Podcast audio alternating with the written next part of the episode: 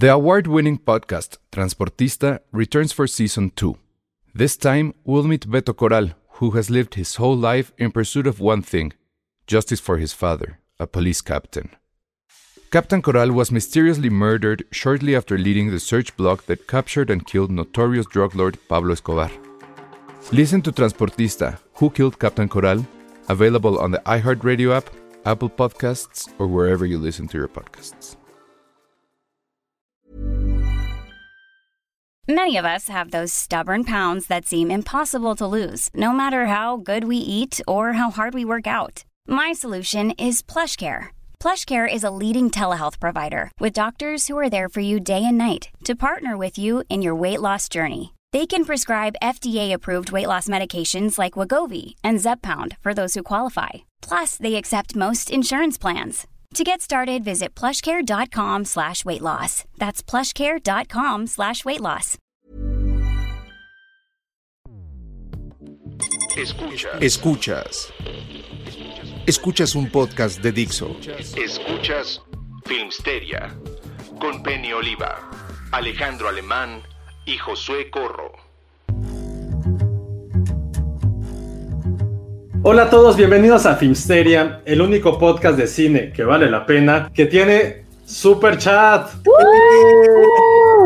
Yo no sé qué es, pero bueno. Y además ya, ya lo estrenó Ismael Morelos, que ya puso su dinerito estrenando el superchat. qué se trata? como si tuviera cinco años, ¿qué diablos es el super chat? El superchat es una cosa bien bonita que ustedes si nos están viendo en YouTube, en, en nuestras transmisiones en vivo, que usualmente son los miércoles, aunque hoy es jueves, ahorita les explicamos qué pasó. Bueno, lo que pasó primero pues es que hubo puente. Segundo, estamos empezando ahorita, aunque los que están suscritos al canal vieron que hubo una entrevista donde Josué Corro eh, nerdeó como nunca en la vida lo había yo visto, hablando de dinosaurios con un paleontólogo de a de veras, o sea, no era eh, no era un actor, no nada, era un paleontólogo de a de veras. ¿Cómo se llama nuestro amigo? Héctor, ¿sí, no? Héctor Rivera Silva. Ay, me cayó muy bien, está increíble. Además, muy en su papel, traía el sombrero. Yo amé su outfit, es como Dr. Granny y Indiana Jones, dije, así se viste el Eso, te- eso se me olvidó preguntarle cuál era su per- se me olvidó preguntarle cuál era su personaje favori- favorito de Jurassic Park, pero pero Por outfit entre- yo diría que es Dr. Grant. Pero esta entrevista que hicimos se va a poder escuchar más adelante en el podcast. El chiste es que ahorita saben que ya estamos, somos un poco como Tenet, ¿no? Estamos en diferentes tiempos. Yo creo que de eso va Tenet, no sé si jueguen con los tiempos, ni me interesa. Pero eh, siempre grabamos los miércoles, hoy grabamos en jueves, porque hace rato, antes del, eh, del, podcast en vivo, grabamos una entrevista con, el gran, el- la, la máxima autoridad de los dinosaurios en México. Y esa entrevista eh, sí va a estar en nuestros canales, de, en el canal de YouTube, pero sí vamos a ponerla también ahorita en el podcast. Entonces, seguramente en algún rato van a poder escuchar esa entrevista que hicimos con Héctor Héctor Rivera por pretexto de la nueva serie de Netflix, Campo Cretácico. Que ya la vimos, pero bueno, ahorita, ahorita les vamos a platicar de ella. Y entonces por eso es que empezamos apenas, pero bueno, el chiste es que ya tenemos super chat. ¿Y de qué se trata el super chat? Bueno, entren ustedes al chat de YouTube, ahorita que estamos en vivo, y al ladito de donde ustedes escriben su mensaje hay una cajita que tiene un signo de pesos, le pican ahí y ustedes pueden donar a la causa, pueden donar para que eh, yo compre más juguetes como los que tengo ahí atrás, para que Sandra ya compre más luces para su cuarto, porque vean qué, qué oscuro está, para que José finalmente se haga esa operación que siempre ha querido, para que Ale, ¿tú qué quieres hacer con todo el dinero que nos van a dar? Ale? Uf, ¿qué quería? ¿Qué querría? Hay un... mm, Para que cambie su póster ese del mundo que ya, Por uno más alegre. para que ponga cortinas allá atrás y no salga Ay, el payaso sí. ese que se ve ahí. Ya, no sale ningún payaso. Y entonces, bueno, la segunda eh, persona que ya eh, estrenó el superchat es Alejandra Bermúdez y puso un super sticker que no puedo ver aquí. pero- sí, calla, eso está muy bien. Entonces, bueno, siempre nos habían preguntado que cómo le hacían para apoyar el proyecto, nos habían dicho que poner un Patreon, etcétera. La verdad es que no habíamos podido y tampoco habíamos querido por un asunto. ¿Se acuerdan como en, en, The Social Network? Cuando le, pide- le dicen a Zuckerberg que ya hay que poner anuncios y, y él dice, no, todavía falta porque, o sea, la fiesta todavía no se acaba. Bueno, pues justo nosotros, la fiesta todavía no se acababa y por eso no queríamos poner anuncios y eso. Pero ya pueden ustedes donar de esa forma y entonces, bueno, ya también está Ciro Vera que ya puso 50 pesos para ir con Josué a ver Coco. Es lo que piden. Este, pero no la van a pasar, entonces yo gano. Cada, cada que ustedes donen en Yo el no sé, José. Yo creo que ya viene Día de Muertos, seguramente sí. Exacto. Puta, Muy ad sí hoc. es cierto. Muy Seguramente. ad hoc. cada que donen en el, en el super chat, Josué se va a poner unas papas en la cabeza y va a bailar como Moe. Entonces sigan donando para que Josué siga bailando. Y bueno, también está con nosotros Sanda, que viene de Monterrey. Monterrey. ¿Cómo está la cosa por allá en Monterrey? Mucha gente viendo Tenet. Creo que no, ¿eh? O sea, igual aunque ya abrieron los cines, que era lo que yo esperaba desde hace mucho, ni siquiera he ido, bueno, sí, sí fui el otro día al cine, pero no a ver un estreno, fui a ver 2001. Ah. Tenet. Sí. Por Kubrick sí vale la pena, ¿no? Sí, por supuesto, por Tenet, digo, vean el capítulo pasado, ¿no? Oigan, Claro. y, y como paréntesis, ya como todos esos anuncios parroquiales que ahora hacemos al inicio del podcast, también es a toda la gente que estuvo con nosotros en, en el, en el curso que dimos de, de cine independiente. Espero que les haya servido, espero que les haya gustado. Una disculpa porque el último día sí estuvimos eh, con unas prisas enormes, pero esperamos que, que les haya gustado y sobre todo lo que hemos dicho siempre en este podcast y más durante el curso, que les dé esa curiosidad por ver otro tipo de películas, por ver otro tipo de cines. Y ya me acordé que estoy muy molesto con Sandra porque no le está gustando Master of None. No me Llevo- acordaba. Llevo apenas tres capítulos, pero el segundo no me gustó nada, entonces digo, eh, eh, ni me acuerdo de que era el segundo. No, tampoco Oiga, me acuerdo de qué era Pero eso. sí, perdón, en, efectivamente en la última sesión sí parecíamos banda de punk. Un, dos, tres, nos vemos en el coro, así todos corriendo. Pero eh, muchas gracias a todos los que pudieron estar. Sandra fue alumna, di qué tal Ah, sí, estuvo, cierto. presúmele. Estuvo súper bien, o sea, la verdad, se, creo que obviamente por, por el formato pues tienes que ir rapidísimo, o sea, porque son un chorro de directores, un chorro de películas, un chorro de años, pero en general creo que, que sí fue este, precisamente parteaguas como para que la gente empiece luego a buscar las películas de, de todos esos directores y, y sí, a mí me gustó mucho y, y había mucha gente, eran como 60 personas creo. 50. Ah, 50, bueno, sí. De las bastante. cuales hablaban nada más dos, pero está bien. No, pero en el chat sí estaban ahí Sí. echando su desmadre.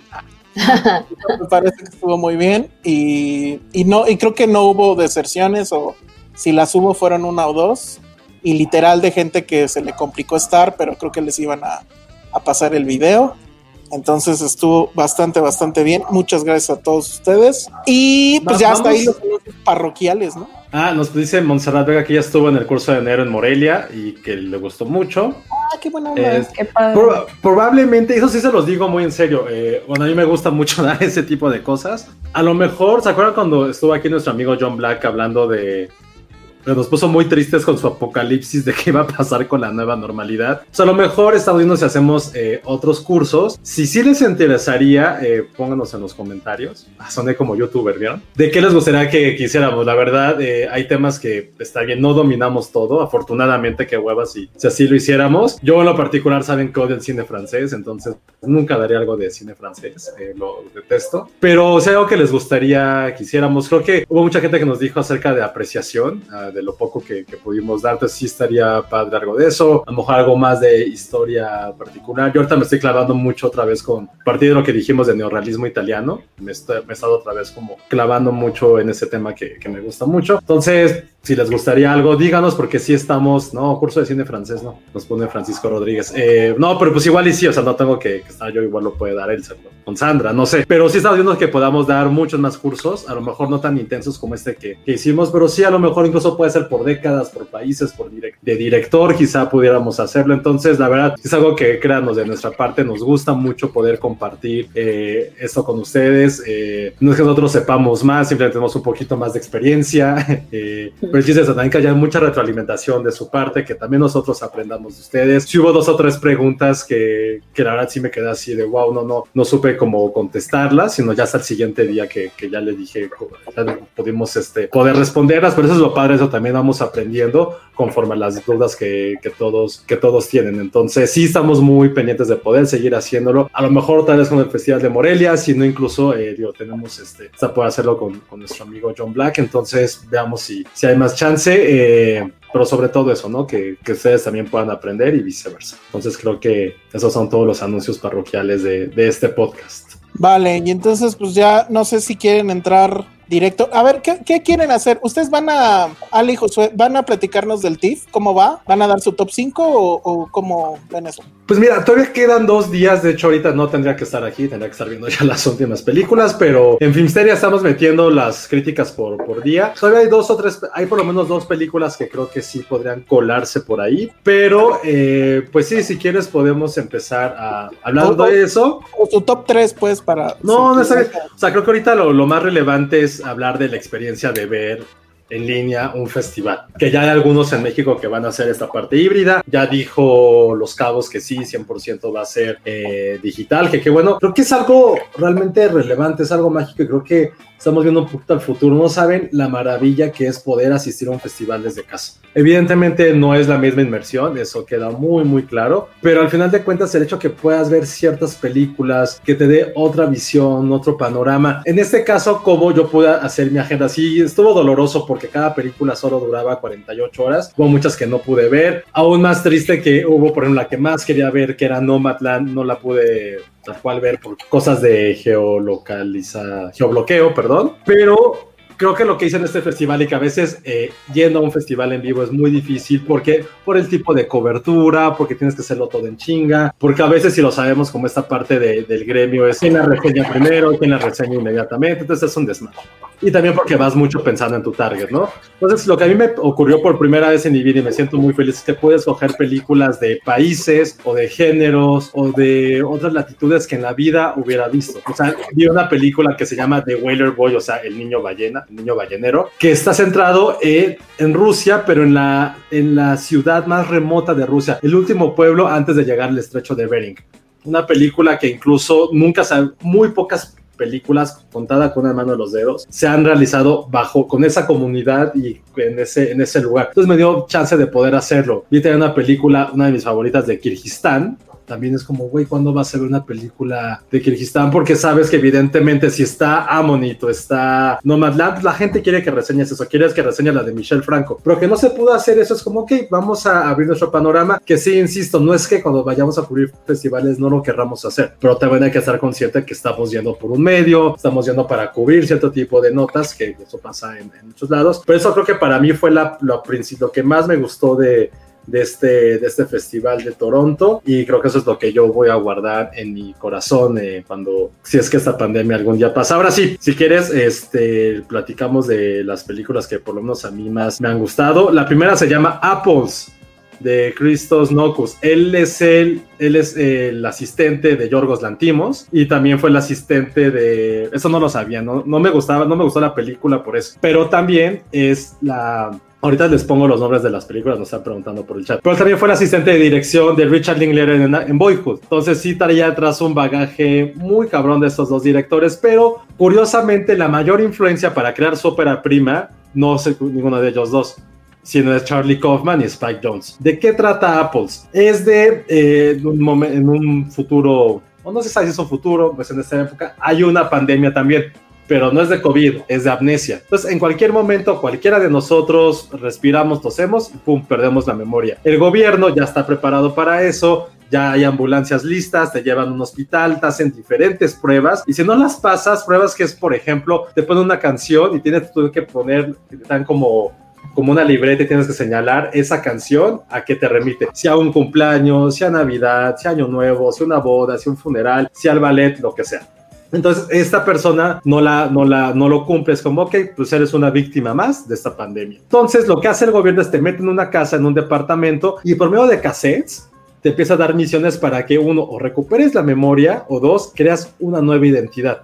Entonces, estas misiones, insisto, es en cassette, ya se puede empezar a ver como toda esta parte casi retrofuturista. Entonces, de estos cassettes eh, son misiones muy sencillas como andar en bicicleta, eh, ir a un bar, ir a una película, tener un accidente, son, y siempre tienes que andarlas recreando y tomando una foto con una Polaroid para que el doctor sepa qué le estás haciendo. Entonces, en una de estas eh, ocasiones, este hombre conoce a una mujer que también está pasando por ese proceso y ahí empieza como toda la historia. Evidentemente, al final descubres un gran secreto de lo que está ocurriendo, pero a mí lo que más me gustó es desde la fotografía, que esta parte es un formato 4.3, y sobre todo también es como una pequeña crítica a esta parte de las redes sociales, que todo frente a una cámara todo es hermoso, todo es feliz, pero no sabes todo lo que está ocurriendo detrás, no sabes los sentimientos de, la gente. Y, digo, y hablo mucho de esta parte de Charlie Kaufman porque sí trata la película sin ningún recoveco, sin irse a flashbacks, de poner esta parte de la memoria, el amor, el corazón, los recuerdos, la nostalgia como algo principal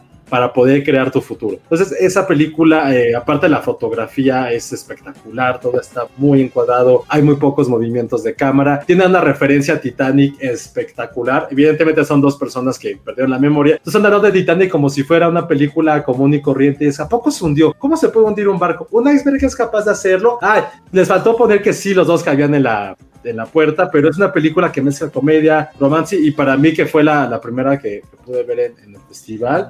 ¿Está escrita por el mismo director? Sí. O sea, es sí, guion sí, del propio director. Ah. Uh -huh. Sí, no, no, y tiene, sí tiene mucha influencia, te digo, sobre todo en la parte mucho más visual, pero incluso te digo, me gusta mucho que es como Spike Jones porque todo es naranja, todo es ocre, tiene esta parte que mezcla eh, la nostalgia, partes vintage con algo que es actual, los personajes son sombríos, melancólicos, nunca están sonriendo. Uh -huh. Y bueno, esta película se llama Apples. Eh, a mí la verdad sí, sí me gustó mucho. Dice Lulu Petit que ya también donó al super chat. Muchas gracias. Gracias. Cuenten de Spider-Man contra Batman. Sí vamos a contar de esa. Para eso está aquí Sandra. Ahorita ¿Spider-Man contra Batman? Ah, sí. la, la, película de Robert Pattinson y Tom Holland. Ah, ya. Okay. Cintia Salmerón dice que va a juntar sus domingos para mandarnos algo en el, super, en el superchat. Muy bien. Ah. Vicky nos pregunta por Penny. Penny no pudo estar porque ahora sí se le juntó el lavado con el planchado. Tenía un compromiso con Cine Premier, que de hecho creo que ahorita todos estamos transmitiendo a la misma hora. Y entonces, bueno, pues no podía, no podía faltar allá.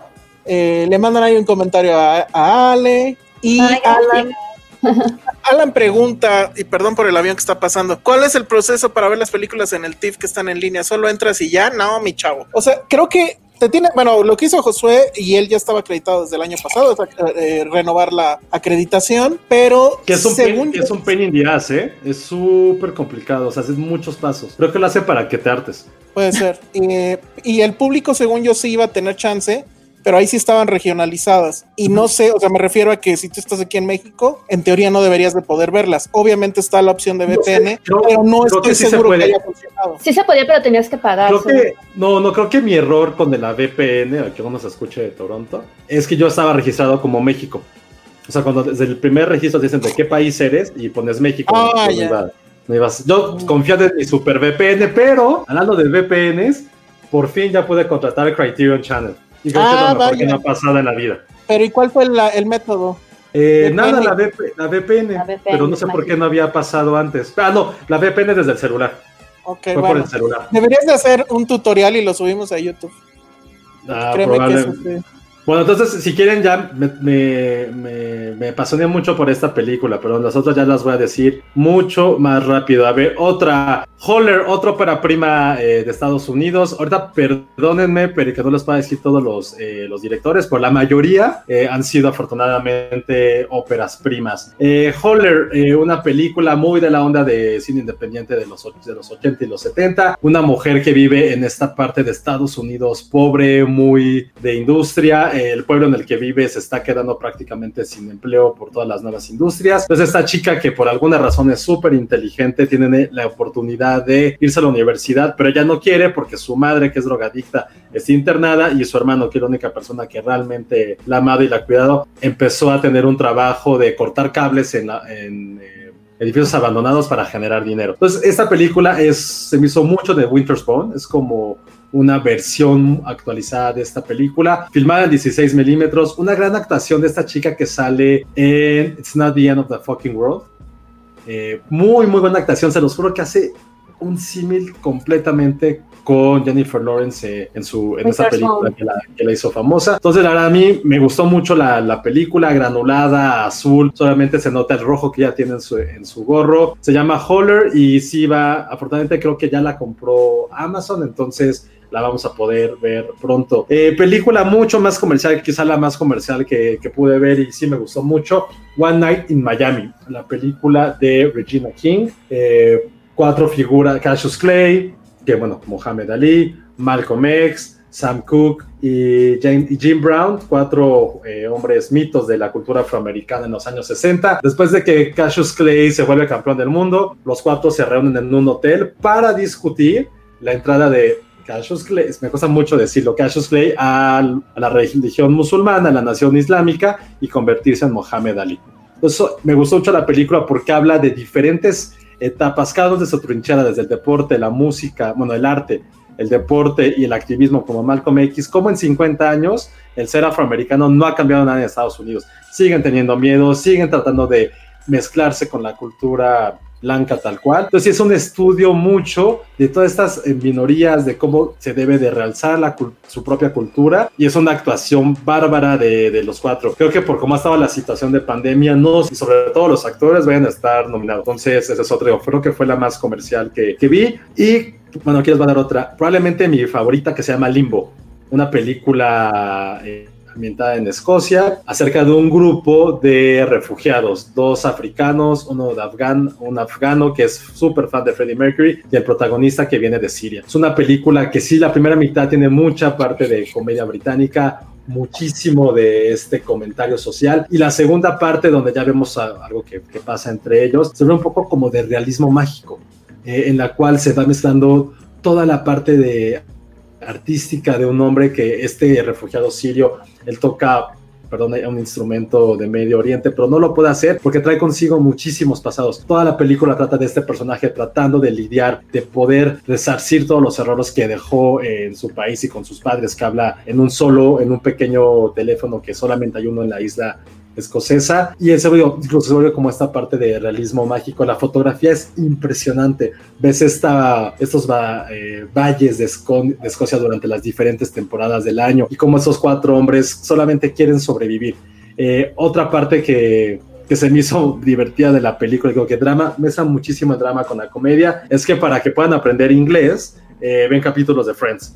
Entonces hay una pelea sobre algo que ocurre en un capítulo que es bastante, bastante divertido. Y bueno, ya por último, no, oigan, sí, hubo muy, buen- muy buenas películas. Eh, otra rápido, In Between Dying, una película de Kazajistán que produjo Carlos Regadas. Y no tienen idea la, la fotografía. Creo que muy al estilo de Lubeski es algo que me dejó impresionado. Es una película, es una fábula, una parábola casi bíblica de un hombre que cada camino, cada, es durante 24 horas, cada, cada personaje que encuentra tiene ahí un destino fa- pues fatídico cada persona que, que va en su camino, pero ahí la, la fotografía es impresionante, las lecturas que tiene. E insisto, probablemente lo mejor que ha, que ha hecho Regadas en su carrera fue producir esta, esta película. Ah, cálmate.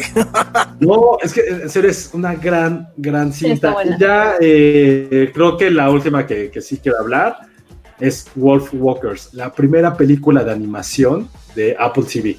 Parece que Apple TV nos está pagando, pero es una belleza. Ahora sí que Debería Pixar, de pagarlo. Cualquier, cualquier película de animación que hagamos este año le va a llegar a los talones a esta Está hermosa. película, que es de los mismos productores de La leyenda de Chaos, esta también película británica, y esta cinta prácticamente ambientada con hechos históricos en el siglo XVII en Irlanda, habla de una niña que se mete al bosque y se inmiscuye en una leyenda eh, irlandesa sobre los Wolf Walkers, que son gente muy como un poco como los nahuales incluso, que al dormir se transforman en lobos. Entonces es una historia de amistad entre dos niñas, de familia, de orgullo, de honor, pero, con, pero tan divertida, tan humana. Eh, es también un pequeño coming of age de dos personas completamente distintas que solamente tienen como algo en común, que es el amor por sus padres y la naturaleza. Es lo que fue Tiene, la- tiene la- como referencias a Princesa Mononoke, si la ven. si Ah, la- la eso está muy bueno. Está muy padre. sea, Ajá, fue lo que me bueno. gustó mucho. Y esta película sí se va a estrenar eh, a final de año, gracias a Apple TV. En serio, véanla, más allá de la animación. es O sea, ya hay esta- dos que estamos esperando de Apple TV Cañón, que es la nueva de Sofía Coppola y esto.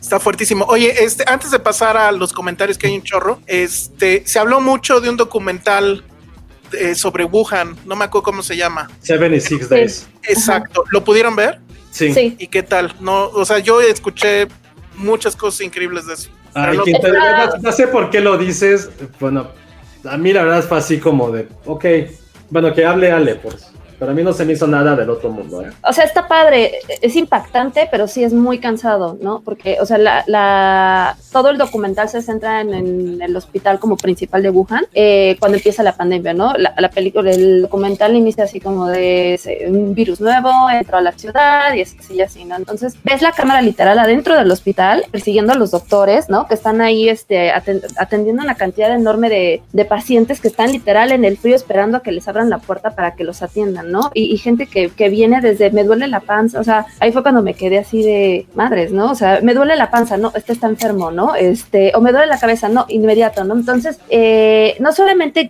sigue la, la, o sea, sigue los pasos de todos los doctores y las enfermeras que están en el hospital, que aparte parecen como cinco nada más, que dices, ¿cómo cinco personas llevan todo esto? Pero bueno, se, re- se desarrolla casi nada más en un piso, pero también puedes ver la historia detrás de los, eh, pues de los pacientes que están ahí, ¿no? Desde el típico señor viejito, este, ¿no? Tradicionalista, que se quiere ir a su casa, que no cree en la, él no cree en el virus, él está perfecto, yo ya me quiero ir, se intenta escapar a cada rato de, de su cuarto y lo regañan, pero ahí los regaños sí son de, si no te quedas quieto, vamos a llamar a la policía, ¿no? Y sí se habla real de hablar a la policía para que se lo lleven, ¿no?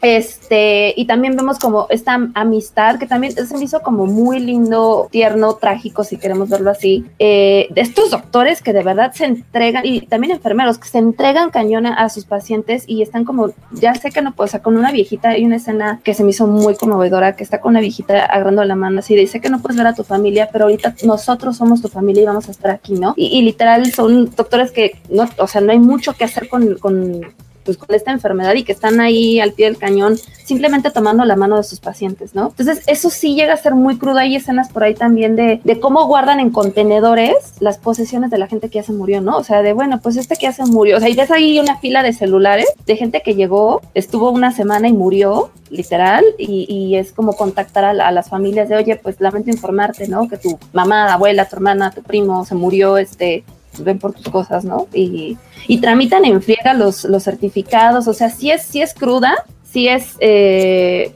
pues es conmovedora, es cruda la serie, pero sí es un poquito, es muy tensa, ¿no? Sobre todo porque todo se desarrolla en ese mismo espacio, entonces... Oigan, pero a ver, a mí, o sea, me cuentas eso y pues la verdad sí quiero verlo, pero no sé entonces por qué no, le- o a ti sí te gustó y a Josué no, o cómo estuvo. A mí sí me gustó, es que lo que voy es que la, la es muy, es cansada, o sea, vaya, es cansada, porque, o sea, empieza la serie, no me acuerdo cuánto dura, creo que dura como hora y media, hora cuarenta, casi, casi dos horas, hora cuarenta más o menos, este, y sí, te, te, te interesa porque ves el hospital y ves a la gente y, ¿no? Y empieza a hacer como conciencia y dices, qué feo, ¿no? Pero sí es como constante, constante, constante. Te digo, no hay mucho movimiento, son las mismas historias. De repente llega un punto en el que, hijos, ya- o sea, ya, ya te cansaste, ¿no? Como que es lo único. Ok, entonces bueno, vamos rápido a los comentarios a ver si me puedes ayudar en poner algunos en pantalla. Uy, ya se me movió esto. Eh, Rocío González, qué gusto poder entrar al chat en tantos años que llevo de escucharlos. Nada más no se me daba poder verlos.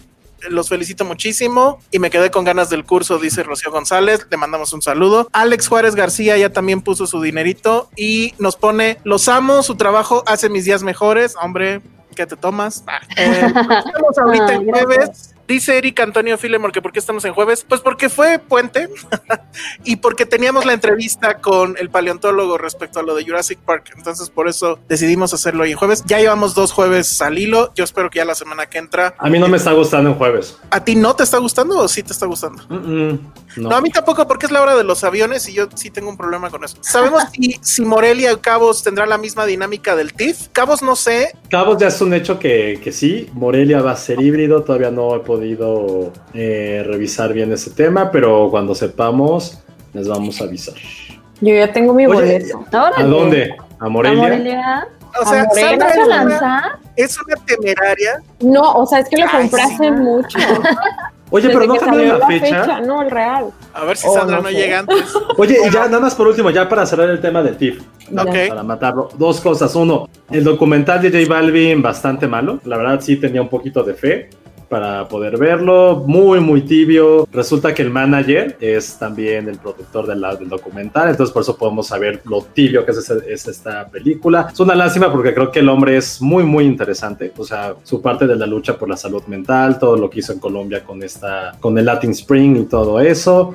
Con el, eh, y la otra, la única película mexicana que sí pude ver, Fauna de Nicolás Pereda, increíble película, wow, por mucho la mejor de su filmografía y me gustó Órale. mucho. Hizo que yo no soy tan fan de, de- de Nicolás Pereda. Esta Ni del película- cine mexicano, o sea, lo que Esta película me, sorprendió. Sí. Esta película me sorprendió. está cabrón, ok. este, te preguntan rápido, ¿qué VPN usas? es este Express, ¿no? No, otra, pero no sé si, si se puede decir, es legal. Bueno, si ya la compré. Sí, Se llama Surfshark, ahorita se las pongo. O lo ponemos en la descripción del video si quieres. Perfecto. Ya. No se ver. ve. Sí, se ve el logo, ¿no? Pues todos son iguales, nada más. Una S.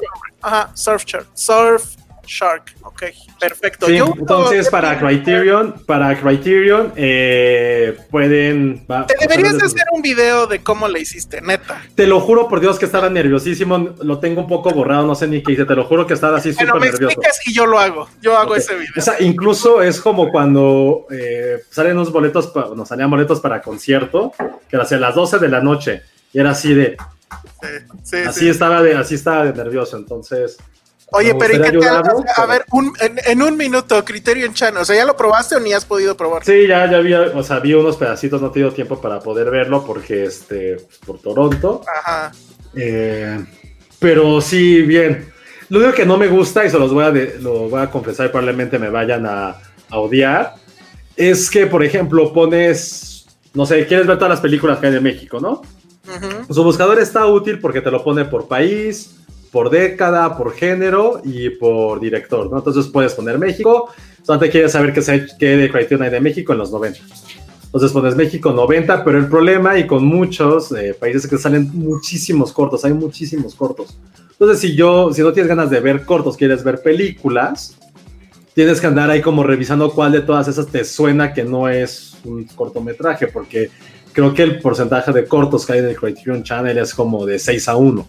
Creo que eso es lo único que a mí no me gusta y no he, entendido, no he podido todavía ver cómo quitar los cortometrajes cuando buscas por país o por año. Ok. Eso, es- eso es lo único, pero... Como José me va a prestar su clave, les prometo que también vamos a hacer video review de, de Criterion Channel. Y está Eh, cabrón. Eric Antonio nos dice que ya no vamos a apelar a los pobres que antes dejaban comentarios en vez de dinero. No, sí los vamos a apelar. Eh, ¿Qué más? ¿Qué más rápido?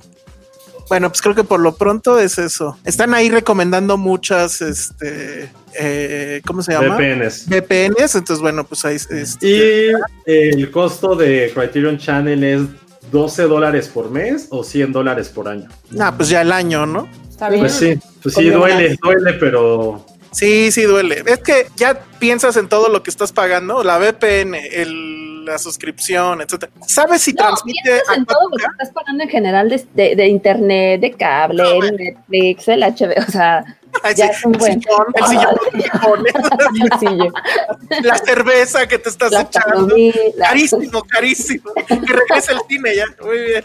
Te regreso al cine. Eh, uh, ¿Por qué son tan caras las VPNs? No, pues no tengo idea. Y bueno, pues ahí creo, creo que hasta el momento ahí vamos. Entonces, ahora sí, Sandra nos va a contar. Bueno, la vimos, la vio Ale, la vio Sandra y la vi yo, que yo es, también, yo también. ¿Cómo se llama la película? se llama Batman contra Spider. Se llama, se llama una serie de eventos desafortunados en el sur de Estados Unidos. Bravo, bravo, bravo. Lo mejor no pudo No, ¿Cómo se llama?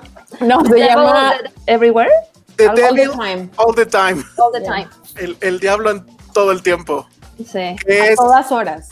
a todas horas en español. A ver. El diablo a todas horas. Qué loco. La dirige Antonio Campos, que él no sé si es hermano de Dan Campos. Le mandamos un saludo a Dan Campos.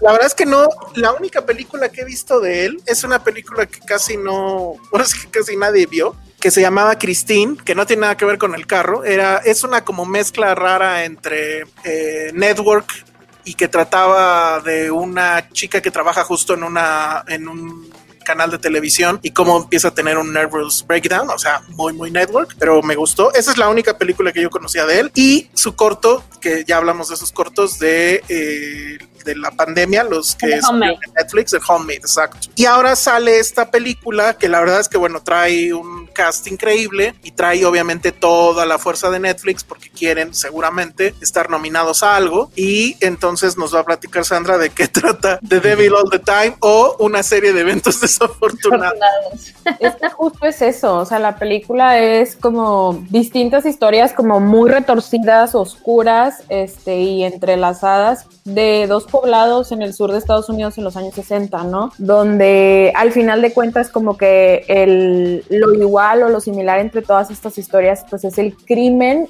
y la religión, ¿no? Es como el binomio perfecto para una, un, un, un drama, un thriller, porque el título da a entender otras cosas, creo yo, ¿no? O sea, como que a lo mejor y piensas que es una película un poquito más de como de terror o de miedo, pero para nada, o sea, es totalmente este un thriller eh, yo creo que bastante mediano, en mi opinión. Sas, fuertes declaraciones. Nada más rápido la sinopsis nos la va a dar Allen lo que pasa a mi avión. Pásale. La sinopsis, bueno, eh, pues para empezar la película es una adaptación del libro, creo que se llama igual, ¿no? The Devil of the Time, que escribió Ronald Ray Pollock. Ajá. Y- ¿Ustedes lo conocían ese libro? O sea, No, es un bestseller o algo. no. Sí, dice- o sea, yo investigué un poquito y sí es un super bestseller. La verdad es que se me antojó incluso leerlo. Yo no lo conocía. Eh, y bueno, la, la historia trata, o sea, son, bueno, la película trata de varias historias que se unen y cuyo componente principal es justamente esta, este mundo que nos muestra, este mundo en donde a menudo se habla de Dios, pero en este mundo en realidad Dios no existe, ¿no? O sea, o tal pareciera, porque como decía Sandra hace ratito, es este, pues es una narración en, en donde se mezcla lo religioso con, con, pues, con lo macabro, ¿no? Este, y, y- y- y no hablando de una forma sobrenatural, sino ¿no? humana, de, de asesinos, de, de corrupción, en donde inclusive el sheriff es- está corrompido, vemos este o sea, son varias historias. Eh, Empezamos con el regreso de un veterano de guerra que ha quedado marcado irremediablemente por lo que vio en el frente, ¿no? Entonces, este, llega a este pueblo que se me olvidó ahorita su nombre, este, con su familia. Él, pues, llega, se enamora, hace su familia, pero justo esos, esos traumas que tiene de la guerra le, le impiden como, pues, llevar una relación sana, ¿no? Entonces, este, vemos cómo es, o sea, cómo empieza con su hijo a educarlo de cierta manera de que, pues, no, o sea, llevándolo a la, a la agresividad inclusive, ¿no? Y a, y a este fanatismo religioso que, que va retratando en sí a, a todas las historias, ¿no? De ahí la película va con varios saltos de tiempo, o sea, de repente vemos eh, a, este, a este veterano y que, que educa- está educando a su hijo y de repente saltamos al hijo ya este adulto, ¿no? No voy a, no voy a spoilear la, la película ni demás, por qué, este, ya viviendo con sus abuelos, está haciendo su vida, ¿no? Eh, de repente llega un predicador que es este, protagonizado por Robert Pattinson a la comunidad y resulta que el predicador pues no es como, no es la persona que todos creemos que es, ¿no? Y entonces ahí empieza como un idílico de los demonios de cada uno, ¿no? Eh, repito, o sea, como de, corrupción, de, pues, de maldad, si queremos verle así, este, hay por ahí una historia muy interesante que sirve de, de, de hilo conductor entre los personajes, que son un- una pareja de, pues, de asesinos, ¿no? Este, y bueno, básicamente es la trama de la película.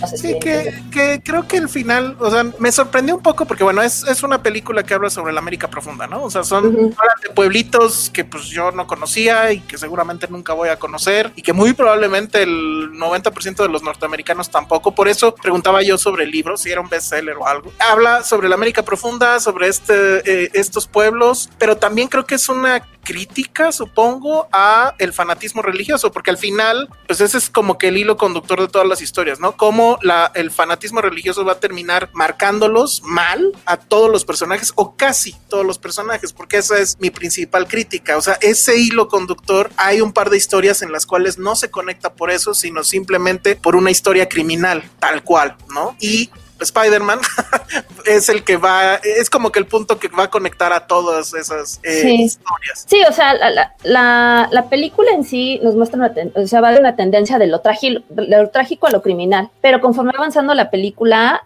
llega un punto en el que satura toda la película, todo, todo esto es criminal, ¿no? Eh, y creo que Tom Holland lo hace muy bien. O sea, justamente creo que es, eh, a pesar de que, ¿sabes qué sentí? Digo, perdón que, me vaya un poquito, como que sentí un, un ahí un bamboleo muy feo de mezcla de personajes porque son tantos y tantos y tantos personajes que llegó un punto en el que yo sí me quedé así de a ver, ¿este quién era? ¿Y este dónde salió? Ah, sí, cierto, ¿no? O sea, como que eso creo que le resta puntos a la película y es lo que, ¿no? De repente siento que le falla un poquito, pero Tom Holland, que justamente es al final el que une a todos, lo hace muy bien. Este, a mí, a mí la verdad es que sí me gustó. En general la película me gustó a secas, no me, no me mató, pero justo creo que ese es su mayor eh, error, ¿no? Esta mezcla tan exagerada de repente de atrancazos, aparte, si ahí te va, ahí te va, ahí te va otro personaje y de repente llega un punto en el que te revuelves horrible. Dice el padrino que tiene más carisma y presencia en pantalla una bolsa de carnicería. de carnicería Ramos. ¿Cuál es la carnicería Ramos? Debería de... Debería de pagarnos por la mención. Tirada en una avenida concurrida que Tom Holland. ¿Tú opinas lo mismo, Josué, o qué? Eh, a mí me gustó mucho la construcción de la película a un nivel de diseño, a un nivel de atmósfera. Creo que es muy interesante todo esto que, que sobre todo ocurre mucho en el sur de Estados Unidos, ¿no? Eh, históricamente fue la parte que después de la guerra de sucesión quedó pues menos privilegiada, más marcada, con mucha... Mu o sea, en Estados Unidos incluso hay un... se puede dividir por diferentes regiones. Hay una región que se llama The Bible Belt, el cinturón de la Biblia, donde la gente es muy, muy religiosa, es evidentemente en el sur de, del país. Y me encantó cómo esta película retrata perfectamente esa zona. Una, una parte de la película que, que a mí me, me, gustó me gustó mucho. También fue la, la parte musical. Eh, eh, me gusta más la primera mitad cuando conocemos a los padres de los al final protagonistas. Pero eh, pero al final cómo se van desarrollando. Sí no creo que Tom Holland opina un poquito de esa parte de, del carisma pero siento que el personaje está prediseñado para poder hacerlo de esa forma. Creo que esta parte antipática, poco expresiva, casi es incluso como fantasmagórica de estar deambulando por diferentes lados sin que realmente lo notes, no solo tiene que ver con el personaje, con lo que le ha ocurrido a lo largo de, su vida, pero también creo que es, muy, es una intencionalidad que, que muestra la obra. ¿Qué fue lo que no me gustó tanto? En general no soy muy fanático de las películas que utilizan eh, voz en off para contar los sentimientos de los protagonistas o las acciones que están transcurriendo. Eso. A, a menos que la dirija Scorsese, ¿no? Claro. No, de hecho, ni, ni pues tampoco lo es así, no. pero por ejemplo, aquí sí siento que, que, era, que era muy necesario. Uno, porque evidentemente por la parte del libro, y dos, porque tiene como algunas partes muy etéreas de la película, evidentemente, por la parte de, de religiosa. Bueno, la parte religiosa. Eso no me encantó tanto, o sea, hay gente que no le gusta que haya muchos diálogos en las películas, a mí sí, sí me gusta, hay gente que le puede gustar lo de voz en. Aquí no me gusta porque siento que no construye de más, sino simplemente te explica explica lo que están sintiendo los personajes. No te está narrando la acción, te está explicando lo que siente. Yo la verdad no la, no la quería ver, estaba en la tele. Me empezó a gustar porque me recordó muchísimo la fotografía de Oh hermano, ¿dónde estás? De los hermanos Cohen. Justo por eso la, la dejé y, y, la empecé a ver. Y no sé cuál es este personaje, saben que no soy fan tampoco de Harry Potter, pero el que es el primo Dudley, ¿se llama Dudley? No sé si se llama. Sí, Dudley. Pero bueno, el que es el primo tiene una actuación muy corta, pero uf, es, es bueno. mágico y tremendo lo que hace. El, el, el, de It, ¿no? El payaso de It lo hace increíble. Creo que ese güey sí lo hace mejor que Tom Holland. Ah, es Skarsgård. Y de hecho, el, el, que narra es el autor del libro. Ah, qué pedo con su voz. Ah, uh -huh. Su voz sí, está cabrona, sí está súper Sí, tiene como de caverna, sí, justo.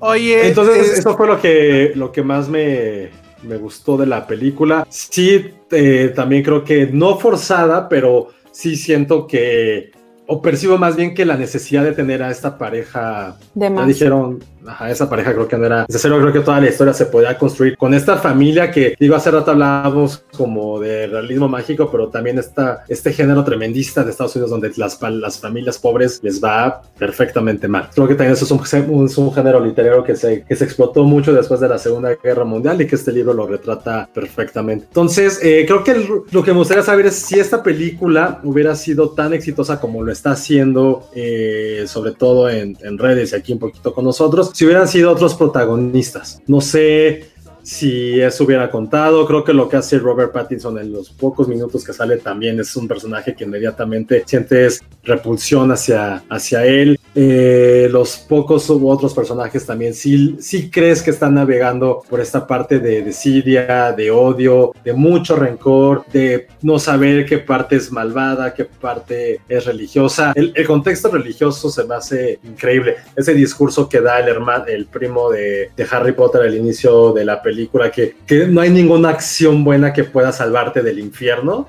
se me hace algo que repercute en toda la, en toda la cinta. Y, al fin, Oye, ay, me algo del final, ay, ay, ay, ay. No, no, espérame. ¿Aguantaste la escena de las arañas? Es lo que te iba a decir, para mí la escena que más terror me ha dado esta, No. este año es la escena de las arañas. Hay una escena que Para no es spoiler, pero un tipo, un tipo se echa arañas en la cara. No es spoiler. Se ve el CGI, ¿no? Ah, horrible, eso sí, eso sí, no, pues es que imagínate. No, No, pero pues del pero- perro yo sí, sí me espanté. Ah, Yo- lo del perro es una mierda, ¿eh? Yo me quedé no así sé. No mames. Mira, si van a cancelar a Netflix, que sea por eso y no por Curies. Este, mi, mi problema con la película es que sí, o sea, Sandra lo dijo muy bien en una sola frase. Sí, es una serie de eventos desafortunados y sí ya llega un momento que se vuelve ridículo. Sí. O sea, sí es así de, ay, güey, pues este güey se va a morir, este güey lo van a matar, este, o sea, todo está, o sea, es un tremendismo muy cabrón. Si fuera mexicana la película, te juro que la odiarían. O sea, pero creo que va mejorando rumbo al final. Creo que ya la última parte es la mejor, o sea, donde sientes que todo encaja bien. Y yo sí me quedo con la actuación de Batman, de, de Robert Pattinson. Creo que esa es la actuación, esa y la de Skarsgård creo que esas dos son las, las buenas actuaciones. Se ve toda la intención de, de impulsar la nominación para Tom Holland, pero yo lo sentí normal. O sea, si lo vamos a celebrar porque por primera vez hace un papel serio, no es la primera vez, ok, pero digo, desde Spider-Man, pues sí siento que es este se lo estamos dando muy barato, ¿no? O sea, Robert Pattinson sí muestra que tiene rango y Skarsgård, bueno, o sea, ese güey todavía más, ¿no? Entonces creo que es por ahí. O sea, si quieren ver esas actuaciones, creo que por ahí. El final me parece que está bien. No me pareció aburrida, no me perdí tampoco. Y yo mismo me estaba preguntando, ¿por qué no me estoy durmiendo con esto? O sea, nunca me dormí. Sí, pues la verdad, porque es que... Creo que ya- la música tiene mucho que ver y el ambiente. Sí, sí, sí, totalmente. Y pues, lo que sí es que yo no sé si es parte de la publicidad o qué rollo, pero desde el estreno, que creo que fue el martes, hasta ahorita sigue en primer lugar en, en Netflix. Entonces, aquí Tiene en mucho que ver el cast, o sea, creo que el cast atrae bastante, definitivamente, o sea, tiene bastantes actores de, de renombre y de moda, ¿no? También creo, este, pero definitivamente yo me quedo con la actuación de, de Batman y, y creo que nada más, o sea, de ahí en fuera, este,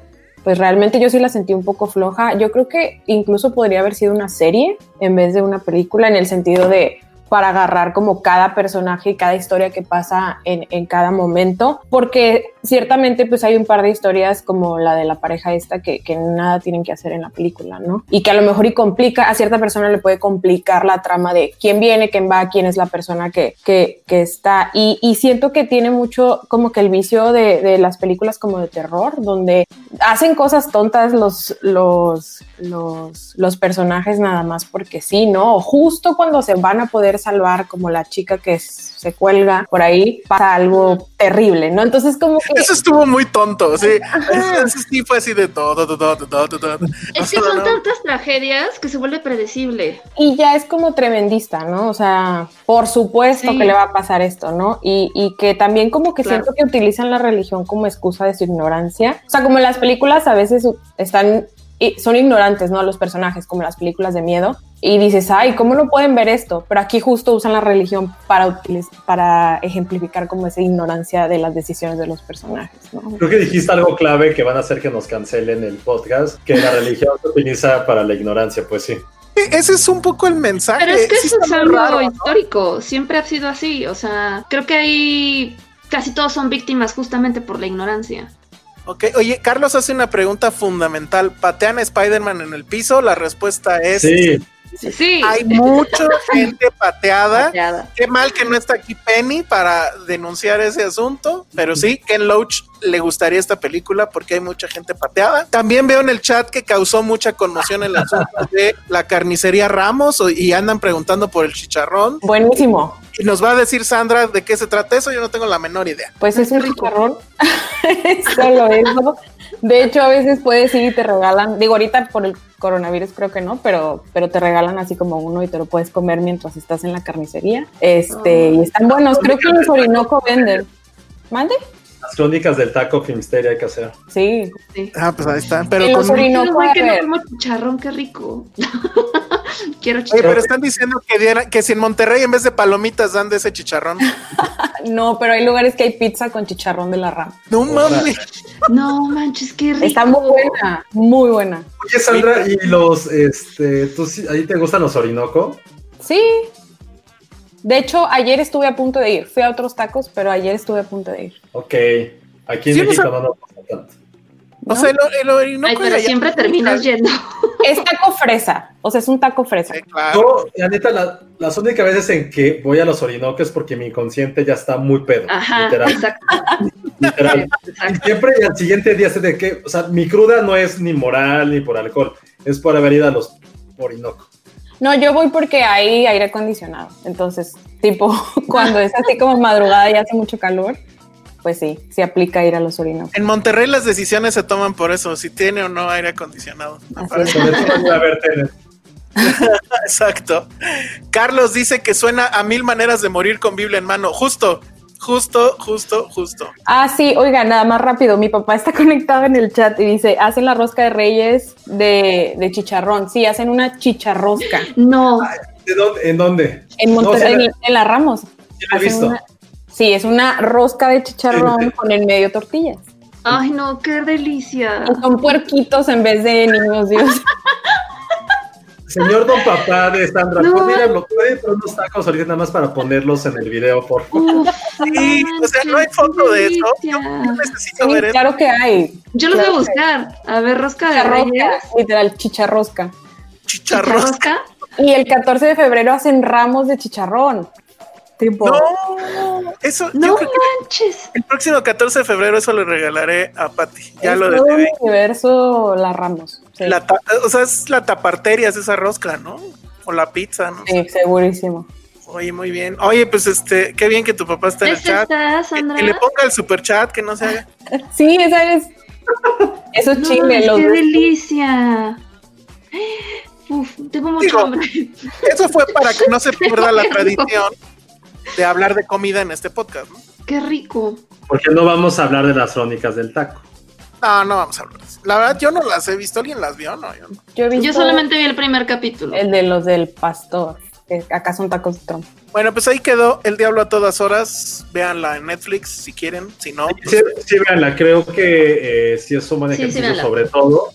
Y esto va a sonar mejor rarísimo, pero para bien para que conozcan otro otros trabajos de estos actores que está bien que los conozcan por, por Marvel, por DC, pero vean como otro rango que tienen. Eh, lo que les decía un poquito de lo de Toronto, o sea, también vean otras subculturas, aunque las sentamos muy cercanas a las de Estados Unidos, la subcultura eh, sureña, blanca, white trash, Dixie, también es súper ruda. A mí en lo particular me da mucho miedo, te los digo sinceramente, me da mucho miedo esa, esa zona de Estados Unidos. Pero véanla y sobre todo como para revisar esta parte que me gustó mucho la, la frase de Sandra, muy de escuela católica, donde me crié, de que sí, la religión solamente apoya la ignorancia. Y esto ayuda a tener esta película, o más bien es como todo lo que le da la película, todo lo que le da el aire.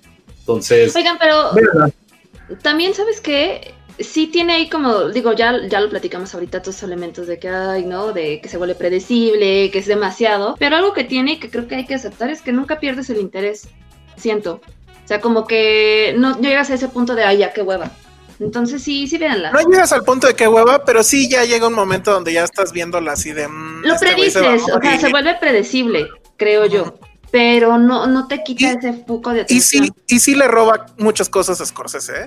Eso de, la- de las rolas como elemento de narrativa, también es de Scorsese. O sea, sí es, sí es un ladronzuelo no muy bueno, ese cuate Campos. Pero bueno, Ah. en fin, nos dice Fernando Martínez que están buenas las crónicas del taco. Pues mira, igual y sí, pero no aguantamos el asunto de la voz, ¿eh? De que le pongan voz al taco. ¿Cuál sería la voz? ¿Cuál sería la voz de los chicharrones, este, Sandra Vaz? Alguien como, como de multimedios o algo así. Sí. ¿Cómo hablan los de multimedia? Mario Besares o algo por el estilo. No, nos van a cancelar ahí sí ya.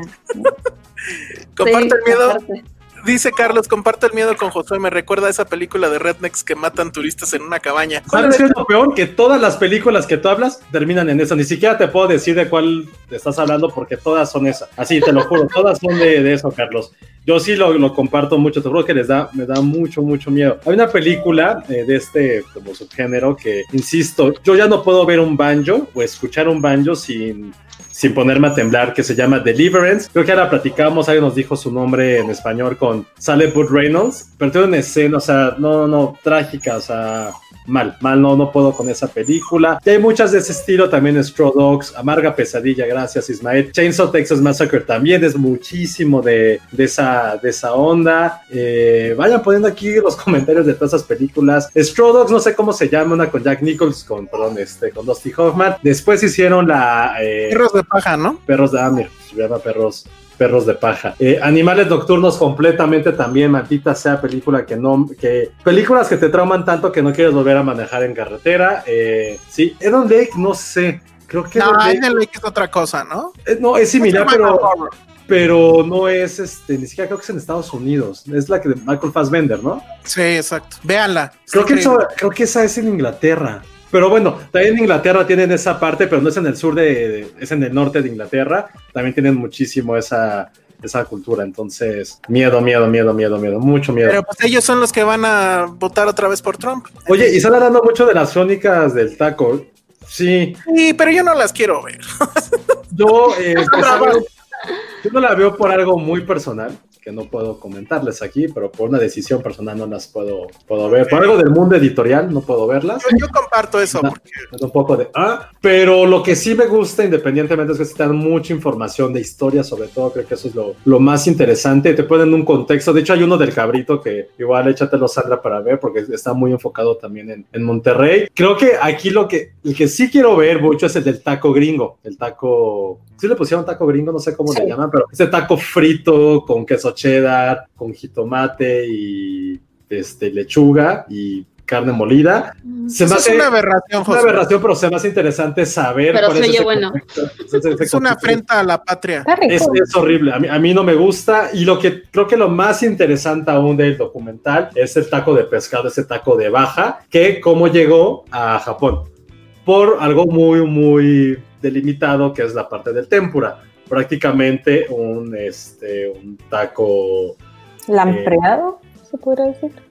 Pues un taco de baja, un taco de pescado, sí. el taco este famoso capeado, pues es, un capeado. Taco, es un taco con tempura. Entonces, como hay esa relación, aparte todo viene del Pacífico, creo que eso es lo, lo, más interesante. Creo que todos los ustedes me lo están vendiendo con sus comentarios. Sí, el American Taco, uf, no sé si lo podría ver, pero, pero creo que es algo a nivel, este, a nivel cultural, como nosotros también hemos adaptado comidas que necesariamente no tienen que ser de esa forma, pero porque nosotros sí nos ponemos como fan escutia y defendemos taco el, tanto el taco, pero ve lo que hacemos con el sushi, que ahora le estamos poniendo hasta mole. Ay, bueno, Entonces, pues como, que ellos ah. hagan lo que quieran con nosotros. Hay sushi con. Que nos manden un virus si quieren. Eh, eh, Oscar Sánchez dice reto a muerte de Spielberg me dio mucho miedo de niño. Es, es deberíamos hacer un ciclo rednecks del demonio, ¿no? Sí, sí jalaría Podría bien. Ser, yo creo que sí. Para Vice o Serial, que ya no lo hemos hecho. No, bueno, es que ya nos llenamos aquí de cosas. Oigan, este, a ver, bueno, pues ya con eso terminamos este el diablo a todas horas. Votación rápida en el, en el chat. ¿Quieren que hablemos de The Vow, que es una serie sobre la secta esta donde estaba el hijo de Salinas? ¿O sobre ¿cuál decían ustedes? El documental, ¿verdad? De, de las redes de social, de social Dilemma. The Social Dilemma. Eso, votenlo mientras. Claro que si alguien le pone super chat a alguna de esas dos, va a ganar, bueno. Obviamente. Pero mientras, eh, comentar The Voice 2 rápido, porque la verdad es que creo que no hay mucho que comentar. Tú viste la primera nada más, ¿verdad, Ale? Sí, no he visto la segunda. Bueno, la primera ya la habíamos comentado en su momento, es estupenda estupenda, espectacular, es un giro o una visión sobre los superhéroes que nadie había tenido. Lo más cercano obviamente hubiera sido Watchmen, pero pues la Watchmen de, ¿cómo se llama? Este, de Snyder es terrible. ¿Y de qué va? Pues es básicamente de qué pasaría si los superhéroes sí existieran, que fueran influencers y que además fueran manejados por eh, una empresa comercial que los maneja tal cual como si fueran superestrellas, etcétera. Entonces, toda esa idea está muy bien manejada en The Voice 1. ¿Qué pasa con la segunda? Creo que va súper lenta. O sea, La primera era cada episodio pasaba algo que te dejaba así de, híjole, ya quiero ver el que sigue, el que sigue y el que sigue. Y pues la binguacheabas, o sea, yo la terminé de ver como en tres días máximo. Pero esta va terriblemente lenta, demasiados diálogos de explicación, demasiados diálogos de psique de los personajes. Homelander, que es este, este como Superman, pero sin la moral, o sea, es un hijo de puta. Sigue siendo el mejor personaje de la serie, sigue siendo lo más interesante. Todo su breakdown moral y, y, de la psique es genial. También la chica, hay una chica que ella sí creía en los superhéroes y demás y que eh, la terminan reclutando, pero la sexualizan, le ponen un traje donde enseña mucho, etcétera. Creo que también ese arco sigue bien, pero todo lo demás está muy, muy diluido, hay mucho melodrama, ya se parece más a una comedia, bueno, una comedia como le decía mi abuelita, a una telenovela, pero eh, ok, apenas son cuatro capítulos, supongo que van a ser diez, no pinta bien la verdad. Y yo creo que por eso es que decidieron hacer esto de que cada semana van liberando un capítulo porque se dieron cuenta que no son tan adictivos como si lo fueron en la primera. O sea, literal, estás ahí pendiente porque pues ya quieres que pase algo. Y pues ya llevamos cuatro y la verdad es que lo poco que ha pasado, hay uno que sí es medianamente interesante, entonces no sé, regresaremos a ello cuando ya este, pues yo creo que ya cuando acabe, la verdad. Elvis Rodríguez dice reseña de We Are Who We Are. Pues apenas ve un capítulo y creo que Josué sí lo vio. Yo ya no pude verlo. ¿Qué opinas? De eso no, más bien creo que ya la gente votó y creo que sí Social ganó por, o sea, sí derrotó y arrasó. Perfecto. Entonces, de, pero a ver, de, we, are, we are, este, Elvis, si quieres mejor hay que esperarnos a otro capítulo. Sobre todo porque hablar de, hablar de una serie que a partir de un piloto creo que es un poco, es una arma de doble filo. Podemos decir que es grandiosa o que apesta, pero por un solo episodio todavía, ¿no? Yo, yo sí la vi, le tenía muchas, muchas ganas. No me encantó como como creí que iba a poder gustarme, pero a lo mejor porque yo iba con otras expectativas y todo el tiempo estaba así de, ah, ah, ah. pero yo sí la, lo voy a seguir viendo. Yo tengo fe a Luca Guadagnino. Entonces, eso, aguántanos también que a lo mejor la pueda ver, este, creo que Alan la quería ver, entonces, danos ah, de, perfecto. de por lo menos ver tres, tres capítulos y ya con eso eh, podemos hablar. Igual es de capítulo por semana, sí. Sí. A mí lo... Sale la hija de Scorsese, ¿verdad? Ah, es ahí donde sale la hija de Scorsese, no sabía. Ah, no sabía, mira qué buen dato. Francesca Scorsese. La voy a buscar y ahorita les Órale. digo. Mientras, The Social Dilemma ganó. Sí, porque la sigo en Instagram. The Social Dilemma, qué mal que la democracia, ¿eh? porque la verdad es que la otra está increíble. Pero bueno, ya a ver cómo hablaré de ella, porque sí quiero hablar de ella. Eh, The Social Dilemma, no sé por qué a la gente, creo que le ha gustado, ¿no? O sea, creo que sí. hay muy buenos comentarios. Bueno, a mí me parece que es la mezcla entre el peor regaño que les haya dado su abuelita y la Rosa de Guadalupe.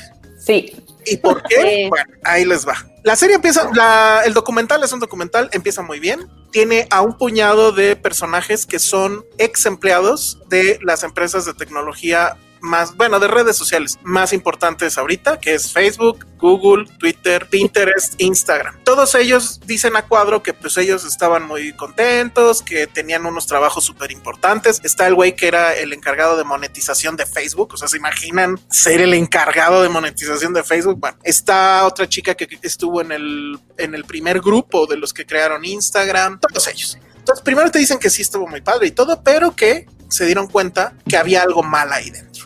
Y el documental pues se trata de qué es lo que está mal ahí dentro.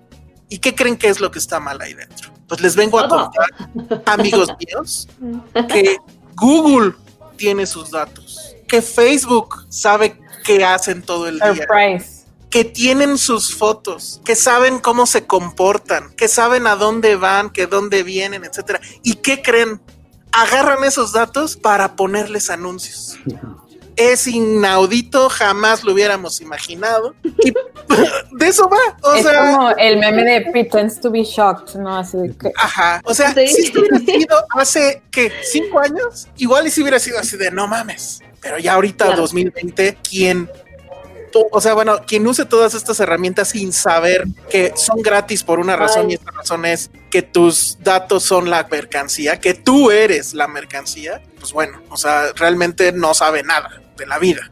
Y todo estaría muy bien si se quedara ahí, a lo mejor dices, bueno, está bien, Pero el asunto es que en medio de la narrativa del documental, que son puras entrevistas con estos personajes, con psicólogos, con doctores que te dicen, sí, está cabrón la adicción al celular, no mames. Y así de, güey, tu documental está en Netflix, lo están viendo en un celular. O sea, empecemos por ahí. Pero bueno, ok, tiene razón. El diagnóstico es claro, sí habemos eh, adictos al celular, los niños, que alguien piense en los niños, pero el problema del documental es que en medio de esa narrativa meten una telenovela en medio, que es un reenactment de una familia donde los adolescentes no pueden vivir sin el celular y la mamá eh, hace todo lo posible por hacer que los niños dejen el celular aunque sea una hora. Cuenta, cuenta la escena de la comida, por favor. La comida, no, a ver, cuéntala tú, cuéntala tú. pues está la mamá con sus hijitos, el esposo, van a cenar, creo, y ya sabes, ¿no? La típica así de, a ver, hay que tener una conversación familiar, no quiero celulares en la mesa, entonces agarra los celulares de todos, así entreguen mi celular, y los mete en un contenedor, ¿no? De plástico. Y así, de aquí vamos a poner el contenedor, ¿no? Entonces los niños están así como nerviositos de... Y de repente se escucha que a alguien le llega una notificación y, uno de los hijos así como de, mamá, ¿puedo ir a ver mi notificación? La mamá así de, no, termina de cenar, ese, este, ese contenedor está cerrado como por una hora, que creo que son de esos contenedores que puedes como... Con este, timer. Con timer y demás. Entonces se queda así de bueno, ¿no? Pero la hijita más chiquita es como, me vale madre, se para y, mientras, eh, o sea, ella se levanta de la mesa a ver su celular y la mamá así, está cerrado, pero no le da importancia, ¿no? Aparte súper mal actuado, así, está cerrado, hija. Siguen comiendo y de repente escuchas así el madrazo de que la hija ya rompió el, contenedor y sacó celular y, se, y se, sube corriendo para ver su notificación y de paso le, le friega el celular al hermano y, ya, no pasa, no la regañan, no le dicen nada, no, es como, uh, no mal, o sea, la dependencia, ¿no? O sea, sí está súper chava eso. Ahora, el otro tema subyacente sí es el de cómo porque también es cierto, pero de nuevo, no es una nueva noticia. Estas herramientas no son herramientas para nosotros, son herramientas para que sigan drenando nuestros datos, nuestro comportamiento, que tengan un perfil de, de nuestra personalidad con friego de datos y de tal forma que ellos saben que sí nos interesa y que no y por ende ponernos los anuncios ideales. Pero la verdad es que, bueno, y el otro tema también es, a ver, si pudo, si pudo no pudo Mark Zuckerberg influir en la elección pasada? Y pues la respuesta es sí. O sea, cualquier movimiento político que se meta a Facebook, ahí hay una parte interesante, porque la verdad es que según yo, el único que está con eso es Facebook. Twitter ya no tiene publicidad de política. O sea, no permite que políticos se anuncien en Twitter. Pero Facebook, o sea, se le hace Instagram y Facebook, sí lo siguen permitiendo. Eso no lo dice el documental, pero bueno. Eh, sí, sí puede influir obviamente en las ideas de la gente y te empieza a bombardear tu cuenta con cosas de política o de movimientos extremistas, de, ultra blancos y demás. Entonces, pues claro, claro que se puede y recordemos que nuestro presidente decía benditas redes y lo dijo por algo. Pero de nuevo, creo que no es una noticia nueva, no me está dando nada nuevo este documental. Nos decían, bueno, que si propone una solución, pues sí propone una solución, pero es la solución pues más Dejar, no, obvia. apaga el celular.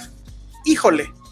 Pero apagar el celular en esta época, yo no sé qué tan fácil sea. Sí creo, y sí me lo planteé yo mismo de, ok, pasamos muchas horas con esta madre, es adictiva a, eh, propósito, el diseño de estas cosas es justo para crear ahí un círculo de vicioso de, satisfacción, de ver las notificaciones, etcétera. Pero en serio, hay un, hay un momento, y ya con esto termino.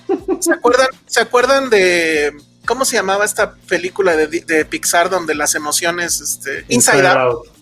Bueno, hay un Inside Out en, el, en, en la película donde ponen a Pete Campbell, el de Mad Men, que dices, híjole, qué feo es no tener chamba. Bueno, ponen a Pete Campbell, lo, lo, lo, triplican, o sea, es el mismo actor tres veces en una consola como la de Inside Out y están ahí con el adolescente. Híjole, no ha tocado el celular en una hora. A ver, mándale la, notificación de que su ex ya anda con otro. Ah, éxito, ya peló el celular. A ver, ahora ponle este video. Ah, y ahora ponle este anuncio. Y así la, inteligencia artificial de Google, o sepa Dios, que es Pete Campbell, si nada más le faltó reírse como villano de película chapa. Entonces, o sea, es la Rosa de Guadalupe, nada más que con un poco más de presupuesto, ¿no? O sea, ¿sabes qué? Creo que el problema con toda la serie, bueno, no con toda la serie, con todo el documental, es que es interesante lo que advierte, pero la manera en que encuentra para decirlo es chafísima, sobre todo porque es un documental que creo que dura, ¿qué? Casi dos horas. una 40, una 45. Una y media, creo. Güey, o sea, se me hizo eterno. Algo que pudo haber resumido en 30 minutos, lo hizo larguísimo. Porque ya, o sea, empieza y si te clavas, dices, ah, no, sí, qué interesante, ajá. De hecho, inclu- inclusive le decía a Josué, güey, es lo, es lo de Cuties. O sea, niños llorando por el celular, niños llorando por un like.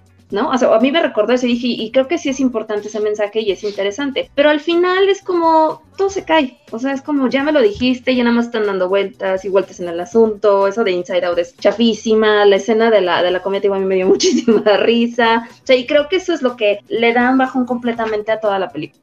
Sí, o sea, no sé a qué público querían llegar, A mí sí me gustó un poco, ¿eh? pero a ver, desarrolla.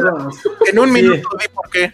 Ah, en un minuto. No, eh, esa parte de la consola fue lo que más me gustó, la neta, ¿eh? No mames, Josué. Ajá. O sea, odias Inside Out y te gustó esa madre. Por favor. Es que fue para- o sea, se entiende porque es para eh, ejemplificar. Yo creo Es que, que a lo mejor, que a el ver. sea como que, a ver, entiende y es con manzanitas. No, no, a ver, a lo mejor a mí que, que he escuchado esto de los últimos 10 años, que como medio de comunicación, que para bien o para mal está respaldada todo su trabajo en los clics que nosotros generamos a través de redes sociales. Y que créanme, no, no es mentira, si hemos ido, bueno, por lo menos yo, he ido a 4, 5, 6, 7 congresos que hablan de cómo manejar tu audiencia, cómo se hace el algoritmo de Facebook, bla, bla, bla, bla, bla. Y que hubo una época terrorista en mi trabajo, ahorita ya afortunadamente no, que era de, estamos eh, bajos en números, ¿qué hacemos? Mete esto, mete esto, bla, bla, bla. Y ahora el algoritmo ¿Tú eras cambió. ¿Eh? ¿Tú eras Pete Campbell ahí en la consola? No, afortunadamente eso le tocaba a mis a mis social medias, pero si era así de, hay que crear este formato porque Facebook ahora está premiando, bueno, todavía un poco, Facebook está premiando ahorita los videos, ah, Facebook está premiando a la interacción, Facebook está viendo los, los likes, entonces todo eso para mí, a lo mejor alguien que de, de nuestra gente que también es involucrada en esto, sí sentimos esa, esa presión de querer ganarle al- a, a Facebook, querer manipular incluso los contenidos. Entonces llega una parte en que sí es muy cruel saber que los contenidos y el clic está basado casi en emociones o caso- en cosas numéricas. Entonces, eh, siento que el documental no aporta absolutamente nada, no es nada que no hayamos escuchado, está estructurado una, floje- una narrativa completamente predecible, muy, muy arcaica. Lo único bueno de, de esta telenovela es que sería la chica de Moonrise Kingdom, creo que eso es lo único rescatable de, de eso, es la hermana mayor, eh, pero en sí el documental creo que es una buena idea que quedó súper trunca, o sea, creo que se pudo haber hablado más de toda esta de la propaganda, haber puesto ejemplos de cómo eso no es algo nuevo, vaya, ahorita que esa tecnología implica que hay datos detrás, pero toda esta parte de data ya viene de otros tiempos, viene de muchísimo tiempo atrás, creo que eso es lo único que faltó como de, ah, ok, porque todo lo demás se queda superficial, no dan eh, información nueva, sea, creo que quieren sorprender diciendo, es que esto está validado porque ve quién lo está diciendo. Pues sí, qué bueno que lo digan y después en qué quedó. Entonces, no me, no me, no, me gustó esa parte de, de cómo nosotros que estamos en medio, sí a veces nos sentimos como esos güeyes de Inside Out de, puta, ya bajaron los números, ¿qué funcionó la semana pasada? Esto, tal, tal, tal, porque literal, así no estamos teniendo que manejar a veces, tratando de poder anticipar las sensaciones basándonos en números. O sea, hay que pensarlo casi, esto es como de Cyberpunk, cómo los números pueden regir nuestra vida. Creo que esa es la parte interesante que la película no va nada por ahí, pero... Pero te juro, te juro que ahorita tú lo estás contando de una manera mejor que el pinche documental. Hágame O sea, Netflix. es, es asunto. Sí, páganos Netflix. Ahora, yo nada más le quiero aclarar al público, este podcast no se queda con sus datos, nada más queremos su dinero, entonces por eso ahí está el super chat. Eh, ah, esta escena yo no la recuerdo. Dice, ah, no, dice que en La Rosa de Guadalupe hay un capítulo donde la hija se avienta por la ventana para agarrar su celular. Es mi, es mi Oye. capítulo favorito. Es la niña que está así toda loca, que incluso va, roba dinero del vecino, se avienta por la ventana y una actuación memorable de la abuela que está haciendo así y dice, no, mi nieta. Se queda así, increíble, increíble. Es, mi capítulo favorito de La Rosa. Si, si quieren este hacer entender a su adolescente de por qué no debe estar todo el tiempo en el celular, esa es la forma y no con este documental. Oigan, nos mandan, nos saludos desde España, desde Madrid en este momento. No puedo Ay. creer que nos estés viendo. Son como las padre. 3 de la mañana ya. Sí, yo creo que sí. Hola. Y nos pregunta, nos pregunta, es eh, si Guillermo del Toro los ofrece hacer un papel en una película de terror, ¿qué harían ustedes? Pues, Pues decir ya sé. que sí. Cobrar. Es- Sí, obvio. Pues sí, claro. Me encantó cobrar. Monterrey represents. Muy bien. O sea, creo que lo único que haría es que no me maquillen como por ocho horas. Creo que no podría aguantar ese tipo de maquillaje. Ah, yo sí, si así. me van a pagar, obvio sí. Exacto, sí. Aparte está padre, ya que quedes así súper cool. Ay, sí, yo sí. Que te vuelvas icónico. Sí, estaría muy bien. Ah, y que luego vengan funcos con mi personaje. Oye, estaba buscando un comentario de Taco de Lechuga, ya no lo encontré, que dice, a mí me vale que me roben mis datos, yo estoy muy feliz en TikTok. El algoritmo de TikTok es una cosa, ese sí da miedo, ¿eh? O sea, sabe perfecta, ese sí sabe perfectamente bien quién eres. Y bueno, yo el otro día vi por qué, pero wow. Muy, muy increíble. Dice, ¿quién dona en el superchat para que Josué vea en tiempo real Coco y la comente? Híjole, por favor, armen una vaquita para que eso suceda. ¿Cuánto hay que juntar, Josué? No sé, pero no. Ya, ya me puse de mala solo de pensarlo. Oh, la, la mamá de Coco es igual de regañona que el documental este. La mamá de Coco. La mamá de Coco no tiene mamá. Ah, La no, sí, abuela. La abuela. La abuela, Sí tiene- bueno. No, la hija Bueno, de Coco. se, está- se están quejando de todo lo que pasa en la del, la del Coco, ¿no? demonio de esta. Y aquí hay más personajes de Coco, no sabes cuál es la abuela, la mamá. Ah, no puedo con esa familia, no puedo. Es que la mamá está muerta, la abuelita es la de la chancla. Sí, la, la abuelita, la abuelita. Y la abuela la es hija de Coco, Coco. ¿no? O sea, No, pero es la hija de Coco que es la abuelita de, de- del niño. ah, Aquí hay muchas abuelitas, es una historia de muchas abuelitas. Hay muchas familias ahí. Es como el padrino esto. Bueno, dice, ¿cuándo Filmsteria venderá a Netflix una docuserie sobre el cine independiente? Ah, eso estaría muy bien. Podemos hacer la voz de las películas. Ay, yo soy Scorsese, o no sé. Bueno, Alan ya dijo que va a pagar para lo de Coco, muy bien. Ah, oye, esta es una muy buena pregunta de nuestro amigo español. ¿Con quién director os quedáis? ¿Wes. Craven o George R. Romero? Híjole. Eh, Yo con Wes Craven, ¿eh? Wes Craven. Ah, Es que, o sea, sí te quedas con Wes Craven porque un poco. O sea, no, bueno, no que nos tocara en la adolescencia, pero sí un poco nuestra adolescencia. O sea, nuestras primeras incursiones en el cine de terror fueron ahí, ¿no? O sea, Pesadilla en la calle del infierno, wow. Pero George. Romero, pues es- inventó prácticamente Sí. un género o un subgénero. Y además un subgénero que le dio una personalidad al cine de terror muy específica, que es, estamos hablando de monstruos, pero en realidad estamos hablando atrás de cuestiones sociales. Entonces, oh, complicado. Es que Probablemente. Wes Craven es más por nostalgia. Sí. No, no, sé. es que- sí, creo que la que hace Wes Craven con Scream sí es una, metapel es una metapelícula. O sea, lo que, y fue lo que dijimos un poco en el curso. Ah, que no lo tomaron. Que el güey sí en tres momentos diferentes creó un tipo de cine. O sea, en los 70 no fue él el padre tal cual, pero sí llevó un extremo al cine de slashers. Luego en los 80 creó prácticamente el cine de terror adolescente. Y en los 90 ya lo resucitó cuando ya estaba completamente muerto. Y George, pero George Romero prácticamente es el padre del, de los zombies. O sea, eso sí está. Es buena, es buena pregunta, maldita sea. Pero Freddy Krueger es Freddy Krueger. Vale, sí, Freddy Krueger creo que sí mata muchas cosas. Sí, está en mismo- nuestras pesadillas, siguen Somos- nuestras pesadillas. entonces. O sea, ¿qué tan relevante es Freddy Krueger que no ha podido ver un villano o una película parecida a Freddy Krueger? Y si bien de zombies ha habido demasiadas películas, Bueno, pero ahí para bien o para mal, eh, la, la original, la de Noche de los Muertos Vivientes, que es una de las mejores películas de la historia, no pudo envejecer tan bien, por, evidentemente por la parte tecnológica, pero, No, pero, pero- sí es buena pregunta, ¿eh? Pero el legado de Romero sigue Sí. cabrón. O sea, ¿cuántas películas? Efectivamente, hay muchísimas películas de zombies. No hay muchas películas de, de Freddy Krueger. Y hay auténticas masterpieces sobre, sobre zombies. O sea, sí es una buena pregunta, no sé. Sí.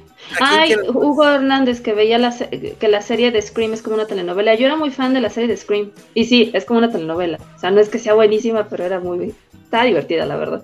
Oigan, y ya para antes de concluir el podcast, sí quisiéramos preguntar, o bueno, eh, yo ya no estuve mucho en esa parte, eh, si Sandra también comentó, eh, lo que pasó con Curis, ¿no? Que sigue el revuelo, está cabrón, o sea, creo que yo por puro morbo, o sea, como ustedes tienen TikTok, mi morbo es meterme al hashtag de Curis en Twitter para ver qué tanta pendejada dice. Yo ya no seguí. eh, estoy haciendo una edición de esa plática que tuvimos la semana pasada. Para quien no lo escuchó, no lo vio. Ale, Sandra y Penny eh, hablaron de Cuties. La verdad es que yo estuve ahí un poco de árbitro y bueno, Penny no la ha visto o no la había visto en ese momento, pero creo que tuvo también una participación muy interesante. Y, bueno, no sé ya qué decirles. O sea, si aún viendo la película les parece un asco y no sé qué, no sé. Yo solamente estaba recordando ahí una cosa. ¿Se acuerdan el Little Miss Sunshine? Cuando la niña empieza a bailar y se acuerdan que baila, o sea, baila exactamente igual que las de Curies, más torpe tal vez, pero pues también está de shortcito, hace como que striptease, si mal no recuerdo se queda en top, y bueno, ahí nadie dijo nada, absolutamente nada. Y bajo sus argumentos, esa escena también sería toda una cuestión loca para los pederastas, pero nadie dijo nada. Entonces, aparte eso de Little Miss Sunshine a mí ya me acuerdo que me incomodó mucho cuando la vi, porque quien le enseña el baile es el abuelo. Ah, además. Exacto. Eso, para mí me perturbó mucho más en ese momento. Ahorita de Curious, pues creo que sí es válida todas las expresiones. Las que no creo que sean válidas es de la gente que no la ha visto y que solamente se está dejando llevar por comentarios. Pero creo que también la gente que lo ve aberrante o le encuentra muchas fallas, creo que también es válido para crear una discusión, siempre y cuando no antepongamos nuestros propios valores. Es verlo de la forma más objetiva que se pueda. Y, y, además esto de imponer de entonces hay que cancelar Netflix, pues cancélalo tú. O sea, creo que es mucho más fácil o sea, Netflix está más fácil que la tele. O sea, la tele cuando algo no te gustaba, ¿qué hacías? Pues le cambiabas el canal. Si que algo no te gusta, pues lo descartas. Y Netflix tiene cosas tan regañonas como el documental este, tan puritanas como, no sé, o sea, tiene toda una gama. Entonces, si vas a satanizarlos, pues bueno, avante. y bueno, y según esto está la cifra de que sí, las cancelaciones ya están afectando a Netflix y no sé qué. Come on. Ah, no sé, yo solo les digo que quienes no la estén, no la hayan visto todavía Curies por todo ese escándalo, denle un chance. O sea, si tienen. Sí, veanla, antes de que la bajen, porque estoy segura de que sí la van a terminar bajando. Ojalá no. Lamentablemente. hay comentarios de que la gente le incomodó ese baile de Little Miss Sunshine. Y creo que hay algo que también pasa con Curies y que creo que eso no, no, se ha podido analizar lo suficiente. El mismo público que está presente en este beauty pageant de Little Miss Sunshine y la gente que está en el concurso escolar, la reacción de todos es nefasta, es como de está nefasteada, está enojada. Para ellos no es algo que puedan concebir y está bien. Creo que eso también está hablando de la película. Eh, ¿Qué hubiera pasado si la reacción de la gente dentro de la película hubiera sido al revés, hubiera sido como celebratorio? Para mí eso también influye mucho porque no están condenando, no están alabando, simplemente está poniendo una escena bajo un contexto y la reacción del público que lo está viendo también es la de nosotros, quizá que es como wow, qué demonios, pero porque el único contexto es una niña bailando en un concurso de belleza como un stripper, cuatro niñas bailando como tiktokeras en un concurso infantil, pero no se está viendo todo lo que hay detrás y todo por qué se llega a ese momento. Entonces también creo que la reacción de la gente de la película es completamente válida, como la gente estúpida que no ha visto la película y solamente reacciona y habla por hablar. Y bueno, siendo abogado del diablo, en, en Little Miss Sunshine, acuérdate que ellos se suben o sea, celebran que la niña esté haciendo eso. A mí me parece que está perfecto en el contexto de la película, pero si esos son los argumentos, o sea, lo que voy es que este escándalo que están haciendo por Curie es un asunto nuevo, es casi casi una moda de ponernos, indignarnos con todo, darnos baños de pureza, señalar al otro, cancelemos, agarremos los trinches y quememos la casa del, eh, de la persona que está cometiendo actos impuros.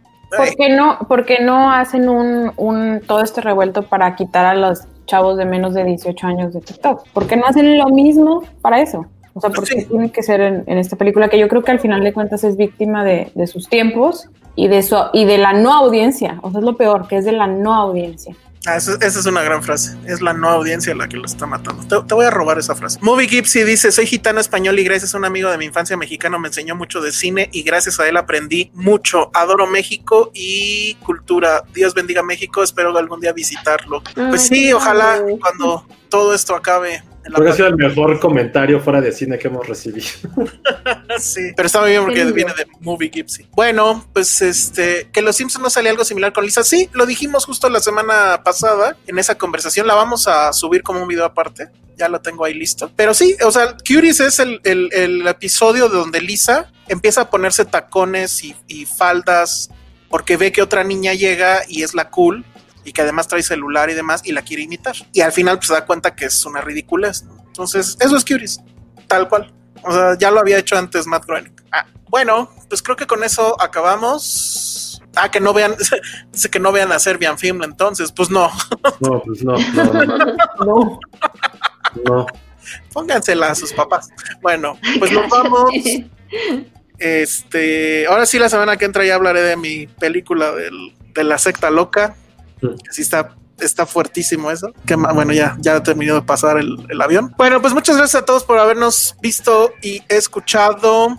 Si nos están viendo en eh, YouTube, por favor, y con ese fondo de los ricos tamales oaxaqueños, eh, por favor, suscríbanse, denos un like, y pues si le pudieran entrar al super chat, muchas, muchas gracias. Recuerden que también estamos en, justo estamos en TikTok. Ahí sí les robamos sus datos. Nada más que nunca me acuerdo cómo nos llamamos en TikTok. A ver, ahorita Alan. Cine. Teamsteria Cine, ok. También estamos obviamente en YouTube, también si nos están viendo en YouTube, pues dense eh, un, digo en Facebook, perdón, dense una vuelta por el YouTube, suscríbanse, etcétera. Y qué más, eh, vamos a tener muchos contenidos nuevos, ya subimos el último de Guardianes de la Bahía, donde hablamos de Harley Quinn, estuvo bastante bueno, que por alguien, que por ahí alguien nos decía que Harley Quinn sí la tenía Cinepolis Click, falso, no lo tiene. No, pero lo tuvo. La tuvo. Ah, sí la, tuvo. Yo no sabía, sí, yo, no sabía y ahorita ya no está. Entonces, qué mal que ya no lo tengan. Y qué mal que no lo hayan publicitado más. O sea, yo literal no sabía. Sí, yo tampoco me enteré. No. La hubiera visto. Pero bueno, este. ¿Qué más? Nos pregunta nuestra querida Cintia. ¿Y qué opinan de los youtubers que se indignaron con la película? Ay, bueno.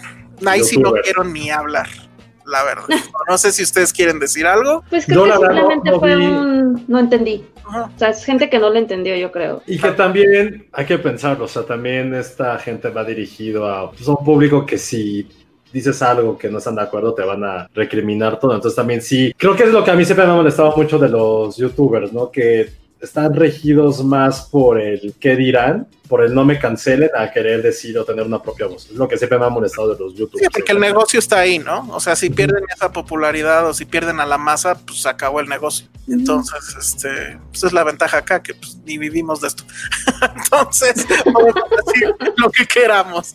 Dice, ¿para cuándo la segunda parte de la entrevista, Josué? Ah, pues no sé. No sé, este, pero si pueden revisen la, este, la serie, sí está muy infantil. Tiene dos o tres capítulos bastante hardcore, o sea, de sí se ve que se comen a la gente en la serie esta de Campo Cretácico. Y la verdad, pues gracias a toda la gente, insisto, que nos estuvo escuchando en la entrevista. Eh, habrá que hacer un Filmsteria Park para hablar solamente de dinosaurios. Sí, José. sí, de hecho. Nos estábamos en el chat tras bambalinas hablando de nuestras anécdotas también. A mí, a mí se me antojara un mamut. Oye, este, yo sí vi la serie, vi dos capítulos nada más. Ah, o sea, está infantil, pero sí me gustó. O sea, sí, no está mal. De todas las iteraciones que ha habido de Jurassic Park, Está mejor que todas las primeras, que esa nueva trilogía. Exactamente. Y además, sí tiene esto que, ok, es un trucazo, pero funciona, que todos los capítulos terminan en un cliffhanger. Entonces está padre porque pues, si quieres seguir viendo los que siguen, siguen. Duran media hora. Es como, es una mezcla, según yo, entre eh, Charlie y la fábrica de chocolates. Hmm. Porque llevan a estos niños, o sea, el, argumento es que los niños se ganan el, premio de ir al, parque, ahora es que Cretácico, ¿no? Y esto, y son niños de diferente onda, ¿no? Hay una influencer, hay un geek, hay un nerd, hay un junior, hay una chica que creo que es este atleta y me falta uno, pero ya no me acuerdo. Y pues bueno, obviamente van a Parque Jurásico, bueno, Parque Cretácico y adivinen qué va a pasar, ¿no? Entonces, pero está bastante bien. En fin, pues ya nos vamos. Eh, no olviden visitarnos también en filmsteria.com, donde está, por ejemplo, la crítica de Tenet que hizo Sandy La Regia. Eh, vamos a tener también otros eh, contenidos listas, sobre todo de Apple, de, los contenidos que, bueno, de las series y películas por las cuales creo que ustedes deberían de contratar Apple TV Plus y bueno, pues muchas otras cosas. Ahí también tenemos. que se estrena Normal People en, Apple, ¿no? Ah, no sabía eso. Me salió ahorita. Sun Stars. No, es en no, Pero me salió en, en, el Twitter de Apple. ¿En Luego serio? Les sí, les juro, ah, se pues los juro, lo vi en Twitter. Muy bien. Ah, también, viendo la serie, no estaría mal, ¿eh? y también, bueno, están las críticas de Toronto, por favor, léanlas, que me ha costado mucho. Y sobre todo, eh, Alan, Sandra, Raúl, Jimena, eh, se me está pasando alguien ahí, please, perdónenme, pero... Saraí. Estar ahí. Van a hacer una, están haciendo un nuevo video, un nuevo contenido, una nueva sección donde van ellos a también platicar sobre sus series favoritas. Está un poco más centennial ese, entonces échenle un ojo. Todavía no sabemos bien cuándo va, va a salir pero es un contenido que están haciendo todos los colaboradores de Finster y la neta sí está bien, bien padre el proyecto. Sí, eh, tentativamente se va a llamar Los Becarios, pero no sabemos. Entonces, ojalá. Bueno, pues ya vámonos. Eh, redes sociales. Sandra. Hola, soy Sandra, aquí representando a los becarios de Filmsteria. Me pueden seguir en Twitter como arroba Sandra P. Garza bajo. Suena horrible eso, ¿no? Son como los Ay, niños déjala. Son los niños héroes de Filmsteria. Los niños héroes. Muy bien, Ale. de campo, de campo cretácico de Filmsteria. Ay, no. Mejor los Filmsteria y los clonosaurios. Filmsteria y los clonosaurios, exacto. Así se va a llamar este capítulo. Oigan, pues miren, antes de que aquí está lo que me salió de Apple TV y ahí viene Normal People. ¿Ya vieron? No, pero está, no, ahí dice Stars abajo, mija. Stars pero puedes verlo por Apple TV, ¿no? Ah, pero es un canal ah, aparte. Ah, yo pensé que lo incluía. Ay, perdónenme. Perdónenme. Ya. ¿Ves? Arroba Ale anunciar con nosotros. Que deberían, porque tenemos más views que otros están moviendo. Josué. Exacto. Eh, Josué Corro.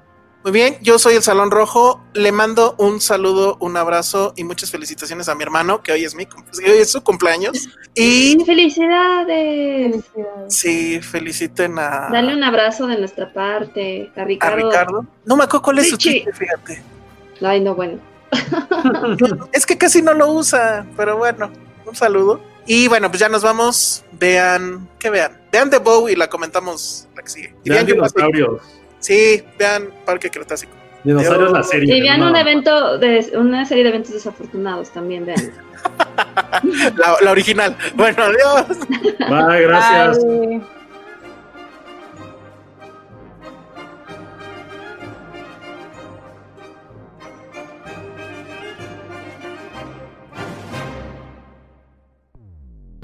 Dixo presentó Filmsteria con Penny Oliva, Alejandro Alemán y Josué Corro.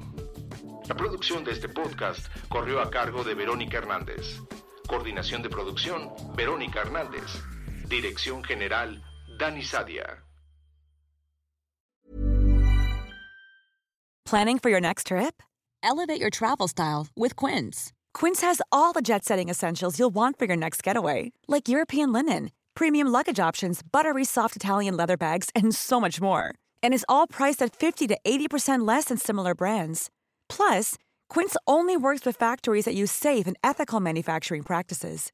Pack your bags with high-quality essentials you'll be wearing for vacations to come with Quince. Go to quince.com/pack for free shipping and 365-day returns.